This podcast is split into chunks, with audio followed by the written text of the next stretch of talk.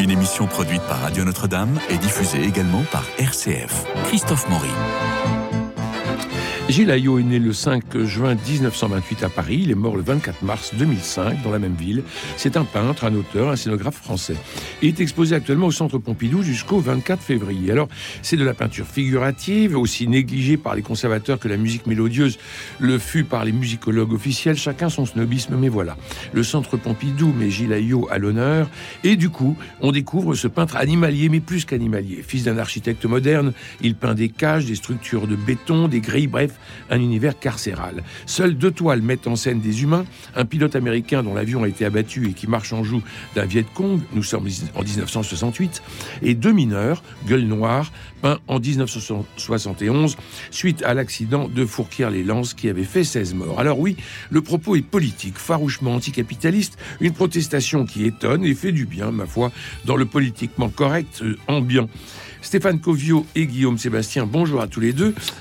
Vous avez visité cette exposition à Beaubourg. D'abord, est-ce que vous connaissiez Gilles Ayot avant cette grande rétrospective? Oui, moi je, je, je connaissais euh, de, plutôt de nom d'ailleurs. Ce n'est pas un artiste extrêmement connu dans le, dans, le, dans le monde de l'art contemporain. Des artistes qui sont beaucoup plus connus que lui. Il n'a pas fait beaucoup de pubs du temps de son vivant d'ailleurs. Non, euh, il, il, écrivait, mais euh, il, il, parlait, il parlait, il parlait. Il y a des, des émissions sur France Culture sur lui, mmh. des articles, mais il a peu exposé euh, de, de, son vivant. Euh, je ne sais pas quelle était la l'importance de sa production puisque finalement il y a assez peu de tableaux qui sont montrés au Centre Pompidou, une, quarantaine.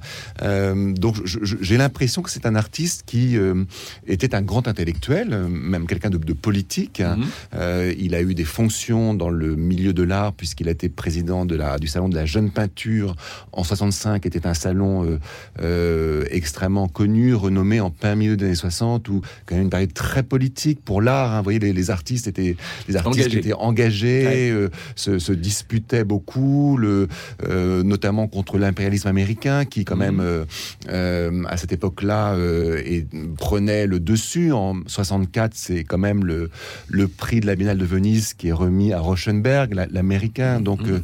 c'est difficile de, de ne pas parler de Gilayo dans ce contexte. Mais pour venir à votre question, non, je, je connaissais Gilayo de nom. J'avais bien sûr, je sais ce qu'il faisait.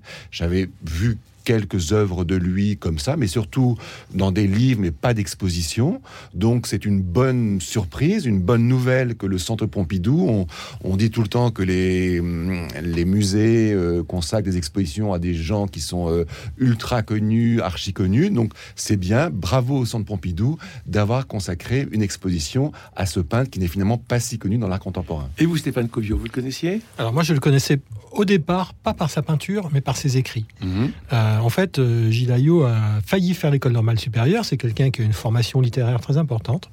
Et euh, à l'époque où je m'intéressais à Vermeer, j'ai lu l'article qu'il a écrit, qui est plus qu'un article, qui s'intitule Voir sans être vu et qui est consacré à la peinture de Vermeer. Et c'est une des lectures les plus fabuleuses que j'ai lues sur Vermeer. Ah Parce qu'il y a trois textes majeurs sur Vermeer, il en fait partie. Et, et évidemment, c'est un peintre qui regarde un autre peintre. Et en plus, il a le verbe pour accompagner son regard. Mhm. Et euh, j'ai le souvenir de, choses qu'il a écrites, d'ailleurs le titre du livre, Voir sans être vu. C'est la situation du spectateur face à la dentelière de Vermeer, face à l'astronome de Vermeer. Déjà, c'est la situation de celui qui regarde. Ensuite, dans cet article, il, parle de la, du regard que Vermeer a sur les choses et sur les êtres qu'il peint, en développant une description de cette attitude qui est lumineuse, qui n'est pas forcément évidente à comprendre, mais il dit pour peindre comme Vermeer, il faut avoir une attention extrêmement soutenue en même temps qu'une décontraction pour que l'effort que vous mettez à percevoir ne se transforme pas en saisie de ce que vous voyez. Et ce qui permet à Vermeer, dit-il, de de manifester les choses telles qu'elles sont, de les laisser être en face de lui pour les peindre, et en fait, et de parvenir à ce qu'il appelle lui, en reprenant une expression euh, de James Joyce, je crois, en parvenant à une épiphanie de la chose, dit-il. Mhm. Et c'est magnifique tout ce qu'il écrit. Il n'y a pas que ça. Hein. Euh, ici, il est intéressé aussi à la manière qu'a Vermeer de peindre des choses banales mais de leur donner de la profondeur. Et ici, Nietzsche, à propos de cette banalité, dit c'est comme une, c'est comme une tragédie antique euh, de Sophocle, par exemple. Sa banalité en masque la profondeur, mais sa profondeur en fait oublier la banalité. Alors, est-ce que ces réflexions sur, euh, sur Vermeer, euh, il se les attribue aussi à lui-même ou est-ce qu'on pourrait les plaquer sur ses propres peintures lorsqu'on les voit en ce moment au Centre Pompidou? Eh ben, Alors, ce qu'on peut observer, moi, ce qui me frappe dans, la peinture de... Il y a beaucoup de choses. Hein. Moi, je trouve que c'est une peinture très, très riche. D'abord, c'est un peintre de la lumière. Oui. Euh, manifestement. Il a et puis il, il, a un art très particulier et je veux dire même très virtuose. Par exemple, de peindre le mouillé, de peindre le reflet. Euh, de... On sent une grande technique. Hein. Ah oui, il y, a une technique euh, parfaitement maîtrisée, mais en même temps, c'est pas une démonstration de technique du tout son, travail, hein. mais on voit bien qu'il y, a, la, technique est là, il y a absolument aucun doute là-dessus. moi, j'ai un tableau en tête. Le rhinocéros. Alors, ben moi, c'est l'hippopotame, figurez ah c'est pas très éloigné. Hein. Euh, il y a deux cornes en plus. Et, euh, mais il y, a plusieurs hippopotames dans l'exposition. Enfin, pour dire à nos auditeurs, c'est un peintre qui peint essentiellement. Il y, a deux types de tableaux présents dans l'exposition. C'est des animaux dans des eaux mhm. ou des animaux dans la savane. Donc c'est intéressant, en liberté, en captivité. Et les premiers types d'animaux qu'il a peints, c'est des animaux en zoo. Donc l'hippopotame auquel je pense, c'est un grand tableau très bien exposé. On est tout seul, il y a une petite alcôve pour le regarder, un petit banc. Euh, c'est royal. Et euh, c'est une grosse masse ronde, une grosse saucisse lourde, sur quatre pattes. Et puis il est tourné vers la droite, il vient de monter un escalier. Mm. Et puis il va tourner à droite, mais pour ça, il faut que quelqu'un lui ait levé une grille, quelqu'un qu'on ne voit pas. La grille est levée. Oui, je vois que vous levez le doigt, vous avez quelque chose à dire, Christophe. La, la, structure, la structure du mur est métallique, vous avez remarqué. Oui, alors c'est béton et métal. Absolument. Tout est froid, tout est anguleux. On a l'impression d'être soit dans une prison, soit dans un hôpital. Euh, moi, j'ai pensé, en voyant cet hippopotame, à un gros monsieur qui va soigner son diabète dans une maison de cure euh, à bas prix, vous voyez. Euh, il, y a, de l'eau qui dégouline. Il, a déjà pris son bain. Il va rejoindre son, ses appartements avec tous les guillemets qu'il faut. on ne voit pas l'homme, mais il est omniprésent. C'est-à-dire que on voit bien que ces mécanismes de poulies qui font monter la grille, il faut bien qu'ils soient actionnés par quelqu'un. Il y a bien quelqu'un qui a construit toute cette architecture. Il y a quelqu'un derrière la porte parce qu'il y a une visière noire et on devine la possibilité d'un regard de gardien de prison quasiment qui est là-bas derrière. Et il y a nous. Parce que le spectateur est drôlement envisagé. Et là, je pense à, ce qu'il a écrit sur Vermeer. Euh, parce que nous sommes situés il y a une espèce de parapet, euh, qui est plutôt une rambarde grillagée, de, et on est là, en deçà. Notre lieu est présent dans l'image, et on voit l'animal qui est là. Euh, il est dans cet espace intermédiaire entre les hommes qui sont derrière, que l'on ne voit pas, et nous qui voyons. Mais la pâte humaine est complètement déshumanisée dans cette peinture. Ah ben c'est archi déshumanisé. C'est terrible. Et en même temps, l'homme est... archi responsable de la situation oui, oui, est totalement impliqué euh, dans l'opération. C'est là que c'est politique. Mais c'est un message très fort. Donc, euh, puisqu'on pourrait parfaitement. Alors, on pourrait ne parler que des animaux. Oui. C'est ça, c'est un artiste terriblement singulier et, mm. et l'exposition est incroyable parce que en fait, on peut presque y emmener ses enfants voir l'exposition, parce que les tableaux représentent des animaux euh, aux zoos, euh, avec d'ailleurs les couleurs qui ne sont pas celles des zoos, puisque les tableaux sont extrêmement colorés. Moi, je n'ai jamais visité un zoo où il y a euh, où les cages sont bleues. Non, j'ai toujours vu ça en, toujours vu ça en gris, orange, jaune. Donc c'est très agréable à, voir. C'est un temps de novembre un zoo pour moi. Donc c'est très agréable à voir. On voit ces, tableaux d'animaux, des très gentils animaux. Vous voyez, mhm. il y a une très grande tendresse. Alors il faut quand même savoir que Gilles Ayot, euh, ce sujet des animaux qui a été son seul sujet mm. après des tableaux plus politiques qu'il a fait avant, euh, ça lui vient de quelque part. Hein. Il, a, il a été très jeune euh, au Jardin des Plantes, euh, sans doute emmené par, par ses parents, et il crayonnait ces animaux qu'il avait devant lui. Donc c'est, il dit, j'avais beaucoup de tendresse, j'aimais les, j'aime les animaux. Quand on lui pose la question, mais pourquoi peignez-vous des, animaux? Il y a un regard très bienveillant. Hein, voilà, très bienveillant. Et, finalement, de, de, sa peinture sort la bienveillance sur l'animal. Alors donc on, on a ce, premier rapport avec l'œuvre des animaux, donc c'est un sujet extrêmement euh, banal. Et puis après, on, apprend que ce Gilayo a été euh, a failli être normalien. Il a été collé par euh, Merleau-Ponty. Mmh. donc comme disait Stéphane, il a écrit des, choses extrêmement intéressantes et justes sur, Vermeer. Donc c'est une peinture qui est très qui est très chargée, qui est très riche. dans le communiqué de presse de l'exposition, ils disent que c'est une, une peinture lettrée. Alors je ne sais pas si c'est une expression de Gilayo lui-même, mais on dit que euh, Gilayo peignait philosophique, philosophiquement. Oui. Donc ça, c'était intéressant de, euh, par rapport, au- encore une fois, au, au sujet qui est un, un- ce sujet des animaux extraordinaires. Et c'est d'autant plus passionnant que, euh, à vous écouter, il y a ce côté intellectuel, philosoph- philosophisant, etc. Il n'empêche que lorsqu'on voit l'étoile, on se prend pas la tête. Non, c'est vrai. Hein, c'est vraiment immédiat. Oui, oui, c'est immédiat. Est-ce que disait Guillaume, on peut emmener les enfants Ah on- oui. Et puis c'est agréable à regarder en plus. Oui. C'est une peinture qui est, qui est assez séduisante. Et je, je continue à réfléchir là en vous entendant parler. Je me disais, si on- vous parliez de l'animal euh, qui est en face de nous, et en même temps il y a une distance. Euh, comment dire il y a rien de larmoyant. Il n'y a pas de sollicitation de l'apitoiement. Euh, on est mis à distance. Et c'est cette fameuse rambarde là que j'évoquais tout à l'heure. Je la mets Mhm. aussi. euh, je l'adresserai d'un point de vue psychologique aussi. Euh, il y a quelque chose d'assez froid dans cette relation qu'il met en place entre lui là-bas, l'animal, et nous ici, qui, qui- qui laisse justement la place à plein de choses. C'est-à-dire qu'en fait, euh, euh, il y a plusieurs possibilités de réception. C'est-à-dire qu'il ne nous impose pas du tout euh, son message, excusez-moi, ce qui serait pour moi extrêmement péjoratif. Hum, hum. Et, et, euh, il y a une évidente place pour différents types de messages, mais on est, on est, on est laissé très libre là-dessus. Et en plus, c'est riche. C'est très très riche. C'est-à-dire que ça peut nous envoyer dans, dans pas mal de directions. Euh, beaucoup de gens ont fait le rapport avec les réflexions des années 60-70 sur la condition carcérale, sur l'enfermement, sur la- le, le contrôle de la société sur, le- sur l'individu. Aujourd'hui, on voit très bien comment ça entrerait dans le, la, la- la conscience de plus en plus grande qu'on a euh, de- du bien animal, Mm. euh, des choses comme ça. Mais mais il y, a- mais y a plus que ça. C'est pas c'est pas lourd du tout. Moi, il y a un tableau qui me frappe énormément. C'est avec le même type de sujet. C'est celui où on voit la piscine. Mais je vous en parlerai un peu après. Euh, Oui, en fait, euh, vous parliez des couleurs tout à l'heure.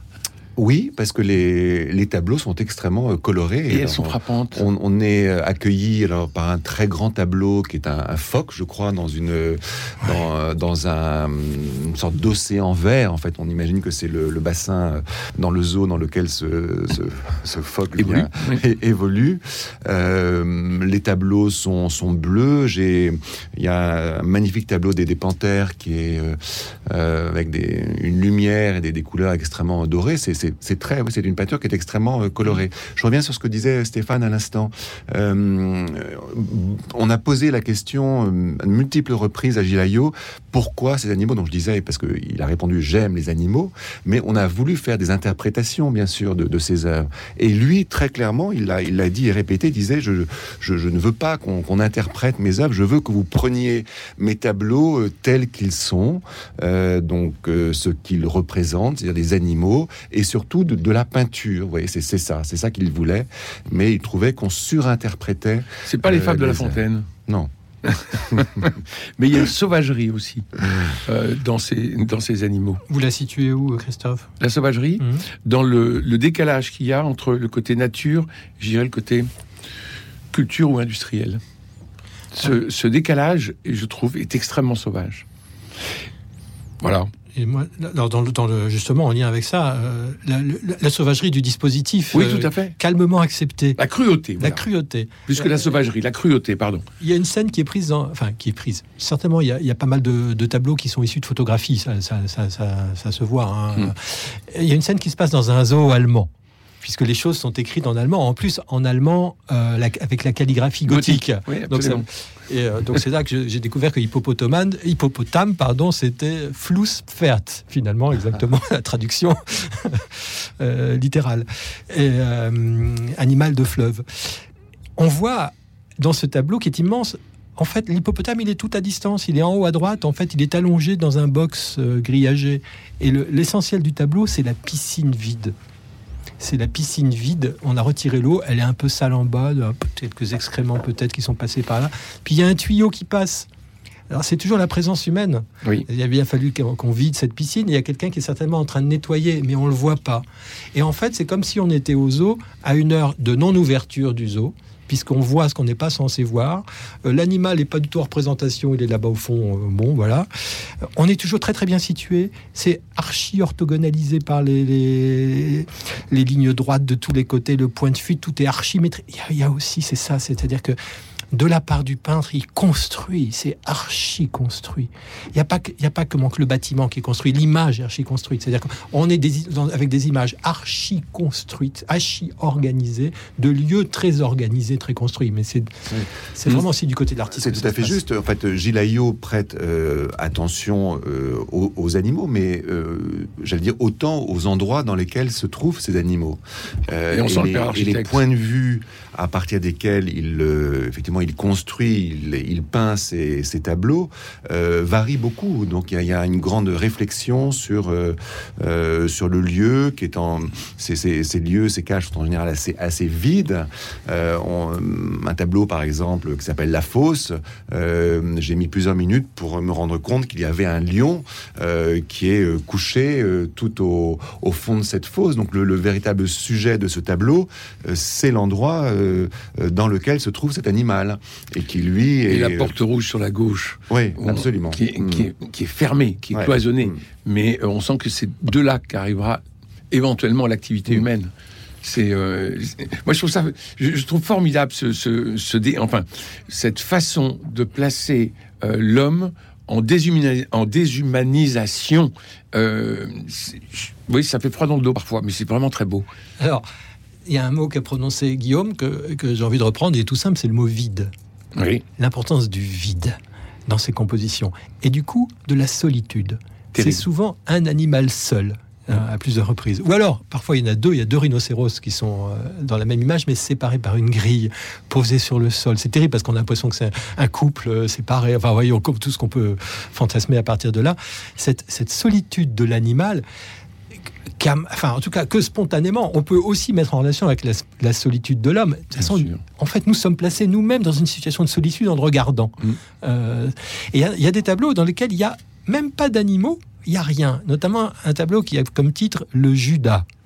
Et le Judas, c'est juste en fait un Judas de porte. Mm. C'est-à-dire qu'on voit une porte, le tableau est jaune, et on voit une porte jaune, hein, qui est un rectangle vertical, une portion de mur à droite de la porte, une portion de mur à gauche un miroir ou quelque chose, on ne sait pas très bien. Il y a quelque chose de pas clair dans, la mise en espace de, l'ensemble. En bas, il y a un sol aggloméré, peint de manière pointilliste, très joli, mais étonnant. Et il y a au milieu de cette porte, située de manière totalement incongrue, puisque c'est le milieu de la porte, donc c'est très bas, en fait, ce trou. Ce trou qui est un petit rond noir, avec un petit reflet de lumière dessus. Et en fait, vu que l'observateur n'est pas de notre côté, il est nécessairement de l'autre côté. Donc on mhm. doit être du côté de l'animal. Mhm. Euh, et donc c'est comme si de là-bas derrière on était regardé. Et c'est c'est saisissant, hein. c'est un petit peu angoissant si, on, si on le veut bien, si on se laisse aller. Euh, moi, ça m'a fait penser à du Magritte aussi de voir cette porte comme ça. On a des rapprochements. Parce que tellement réaliste archi réaliste.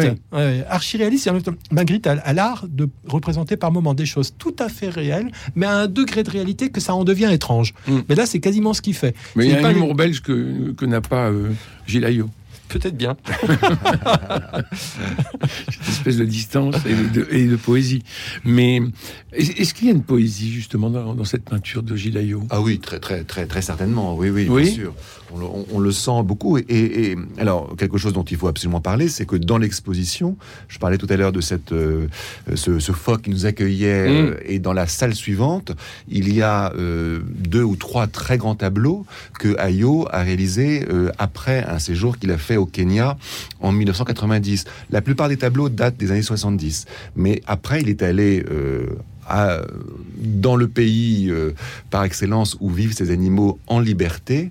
Et c'est assez extraordinaire de voir le, la différence euh, avec laquelle peint euh, Gilayo ces animaux en liberté. C'est joyeux. Des immenses formats, les, les oiseaux, les flamants roses volent, les girafes, l'éléphant, on voit simplement son, son, son derrière, et pas, pas de face. Et, là, on sent effectivement une, une très grande poésie. On, voit que, euh, effectivement, Gilayo euh, aime ces animaux, euh, notamment quand, quand, ils sont en, liberté. Et là, il les prend. Oui. alors, je suis tout à fait d'accord avec ce que dit Guillaume, mais je pense qu'en plus aussi, il y a aussi de la poésie dans les, dans les, dans les situations enfermées. Euh, parce qu'il y a un ressort poétique euh, là-dedans, euh, par, les situations, par les couleurs. Le, ce, ce, phoque qui nous regarde droit dans les yeux, avec les grands yeux ouverts, donc quand on arrive là, et en même temps avec une certaine distance, cette espèce de relation. Enfin, tout, tout est poésie là-dedans, hein, même, même si c'est plus sombre. Enfin, c'est différents styles poétiques. Oui, moi j'ai trouvé que c'était tragique il y a du tragique. Enfin, il y a du tragique euh, terriblement. Sauf, en effet, dans le, dans, dans le plein air, où là, on, voit quelque chose de, très gracieux, de mm. très joyeux, d'une certaine façon. Et d'ailleurs, les, les, couleurs partent dans... Bah, enfin, la palette est énorme euh, dans, ces, dans ces peintures-là par rapport aux, intérieurs et, aux eaux. Oui, euh, et avec une, façon de peindre qui est très différente des tableaux des, des, jardins zoologiques, comme il les, il les appelle. La, la, peinture est beaucoup plus relâchée. En regardant de près les tableaux, c'est assez esquissé, comme, euh, comme s'il avait voulu justement donner avec ce, ce relâchement de son, du crayon, de son pinceau, euh, la liberté à ces animaux qu'il représente. Et alors des grands formats essentiellement essentiellement. Alors, je reviens sur la poésie, hein, parce que j'en ai, une dans l'œil et dans, dans, la tête au moment où vous parliez. Ces fameux deux lions euh, qui sont dans une cage bleue eh bien, ils sont, ils sont posés sur des planches, comme sur des étagères. C'est tout à fait surprenant, cette espèce de litière surélevée, là. Et ils ont, l'un ou l'autre a une patte qui tombe. Et avec, avec la nonchalance du félin, c'est impressionnant de voir cette patte-là. Ils sont, ils sont là comme tranquilles et souverains euh, derrière cette prison. Et il y a une poésie de la lumière, il y a une espèce d'éclairage totalement invraisemblable, comme s'ils avec des effets d'ombre impossibles euh, sur, ces deux animaux. Ils sont là comme trônant majestueusement et en liberté dans, espèce, euh, dans cet espace en revanche totalement euh, fermé, mais qui est une poésie de la couleur aussi. Il y a les jeux entre les bleus et les ocres. Enfin, c'est pas classable. Enfin, comment dire, on peut pas. Il y a, y a, une ressource interne de l'image qui fait qu'on ne peut pas l'enfermer dans dans un simple registre interprétatif. Alors, grand format, oui, bien sûr, essentiellement. D'ailleurs, c'est peut-être une raison euh, pour laquelle euh, Gilayo exposait peu dans des, dans des galeries, hein, puisqu'ils sont des, espaces plus réduits. Mais dans l'exposition, on voit euh, toute une série de, dessins, de, gravures, hein, qui sont des, petits dessins mmh. qu'il a réalisés avec un, ami poète, qui ont été édités sous forme d'une encyclopédie. et là, ce sont des portraits, euh, en, tout cas des, dessins qui représentent des animaux de façon frontale. Euh, il y a toutes sortes de, bêtes et, donc ces, dessins sont euh, exposés dans le centre de l'exposition. Vous parliez, Gilles Covio, tout à l'heure de travail sur la photographie à partir de la photographie, c'est-à-dire qu'on va retrouver un peu l'American painting des années 70-80, euh, où on reproduisait un peu ce que, ce que la diapositive projetait sur la toile. En tout cas, il y a des rapprochements qui ont été faits entre sa peinture et un, et un, un, un moment du pop art. Euh, ce qui, euh, je ne veux pas rentrer dans ce, personnellement dans le sujet parce que je le maîtrise pas. En tout cas, je sais que lui est, assez en arrière de la main par rapport à ce genre de, parallélisme, mais, clairement, il a utilisé des photos. Alors, je, l'ai entendu dire euh, qu'il a utilisé la photographie effectivement, mais plutôt par paresse, mhm. en, ajoutant qu'il n'était pas photographe et que ce n'était pas du tout le, le, support qui l'aidait principalement pour faire ses tableaux. Parce que revenons sur les grands formats. Enfin, en 2005, c'est un vieux monsieur. En 2000, c'est un vieux monsieur. Euh, et quand il peint des, des, formats comme ça, c'est tellement, il y a tellement de détails, c'est tellement précis comme peinture qu'on se dit mais euh, les dernières œuvres qui sont montrées dans l'exposition datent de 90, je crois, donc c'est quand même euh, une quinzaine d'années avant, avant sa mort. il y a 70, ans, les, artistes sont encore jeunes. Hein. Oui, donc il a 62 ans en 90. oui, oui, oui, donc il était très jeune. On est d'accord, il pouvait vraiment faire ses peintures. Il aurait pu faire des formats encore plus grands. Mais enfin, c'est terrible pour un peintre de, de, choisir de grands formats comme ça, parce que effectivement, on peut pas les, on peut pas les, les vendre en galerie. Donc c'est forcément de la commande publique. C'était peut-être ce qu'il voulait. Oui, mais écoutez, c'était ce qu'il voulait. Est-ce qu'on en trouve dans les musées euh, je, ne sais pas. Euh, il y a beaucoup de, tableaux qui sont à Pompidou, qui sont des, des œuvres de collection privée ou qui appartiennent à des, à des galeries. Alors, ce sont des, des, tableaux qu'on peut quand même euh, mettre chez soi quand on a un grand intérieur, puisqu'il y a quand même. La plupart font peut-être 1m50 à 2 mètres. parfois, des gens ont des espaces pour accrocher des tableaux de ce format-là. Merci Stéphane Covio et Guillaume Sébastien. Je rappelle que l'exposition Gilles se tient au Centre Pompidou jusqu'au 26 février. C'est de 11h à 21h et nocturne le jeudi jusqu'à 23h. Merci aussi à Cédric Cobat, Philippe Malpeuch, François Dieudonné, Camille Meyer et Louis-Marie Picard pour la réussite technique de ce Culture Club. Demain, eh bien, nous parlerons littérature et j'espère que nous nous y retrouverons. Je vous embrasse.